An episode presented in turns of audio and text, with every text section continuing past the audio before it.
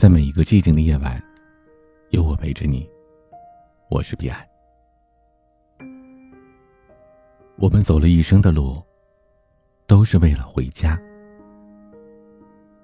举头望明月，低头思故乡。这是李白的乡愁。一湾浅浅的海峡，是余光中的乡愁。为了求学、务工，还是对梦想的追求，只身到大城市打拼生活的每一个游子，血液里都流淌着对于故乡的深情羁绊，有喜，有愁，有无奈。回忆里的故乡，是睁眼没有负担，闭眼便可以安眠的地方。而如今的故乡成了车马奔腾前来，却只能稍作停歇的驿站。落叶归根，才是心安。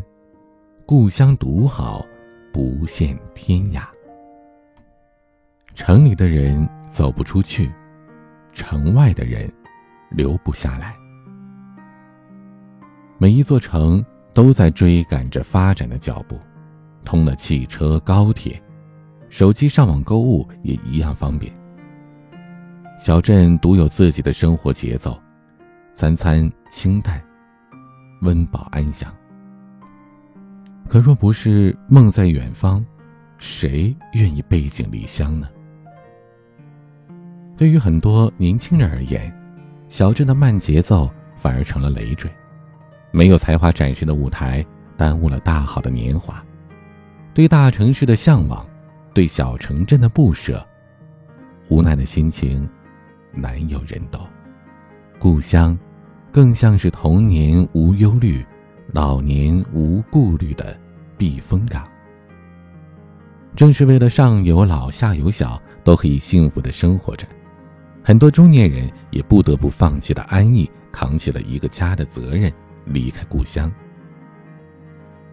漂泊过的叶子从树上落下。从土里回家，就是归宿。在外面的世界闯荡的人有勇气，心里也装着一份大不了回家的底气。故乡就是这样一个地方。你走，他让你留恋；你留，他敞开怀抱。故乡有父母、妻儿、青梅竹马，有邻里街坊。用矮矮的楼房、窄窄的巷，保护着人们心底最朴质干净的信任，抵御着利欲纵横的侵袭。因为故乡的生活简单，人心自然也就简单了。人生应该给自己留一条退路，才更有底气往前再走两步。别忘了，故乡人事物，生于斯，长于斯。是一种恩泽。天然可口的小汤小菜，吃着比餐馆的宴席让人放心；路上迎面而来的笑脸，比拥挤车厢里陌生人的擦肩让人安心。不用等车，三两步的时间就走到家，而没有门票，随处都是青砖绿瓦的小桥人家。故乡不是落后，它只是默默的。守在你背后。沈从文笔下的边城小镇，依山傍水，风景清秀，百姓安居乐业，让人十分向往。这与他童年在湘西苗乡的成长经历有很大关系。他小时候喜欢自由，逃课的时候也不去干别的，有时到山地里抓蟋蟀，跟老木匠比赛。有时跟小伙伴们在河里胡闹。上学的一路欣赏伞铺的学徒制伞，听听豆腐坊拉磨的声音。他在自传当中也写道：“我就是喜欢看那些东西，一面看，一面就明白了许多事情。”读完一本小说的同时，又读完一本大书。故乡便是他的这本大书，书里有自然趣味，有生活百态，有他日后创作的激情与灵感。也许，故乡也是你心中最温暖的力量。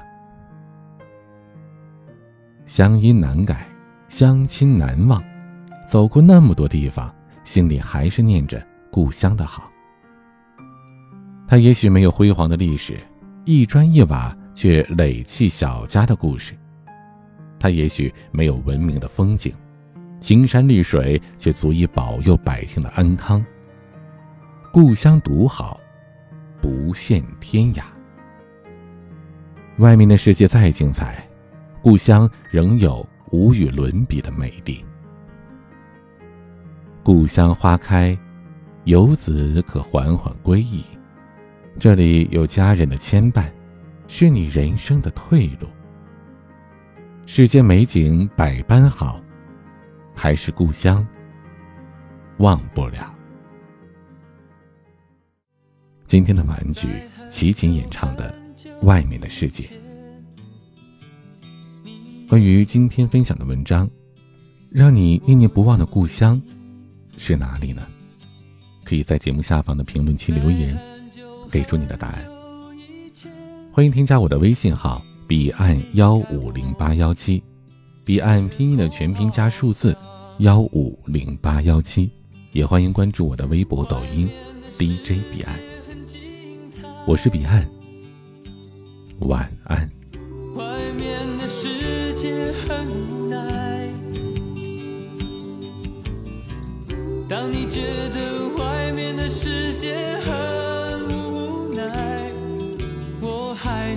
这里耐心的等着你。每当夕阳西沉的时候，我总是在这里盼望你。天空中虽然飘着雨，我依然等待你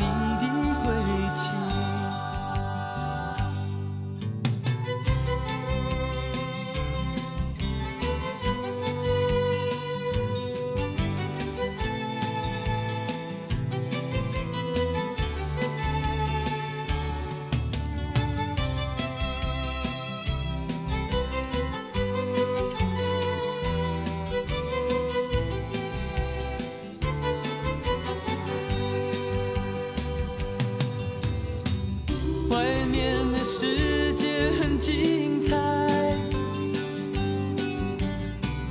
外面的世界很无奈。当你觉得外面的世界很无奈，我还在这里耐心的等着你。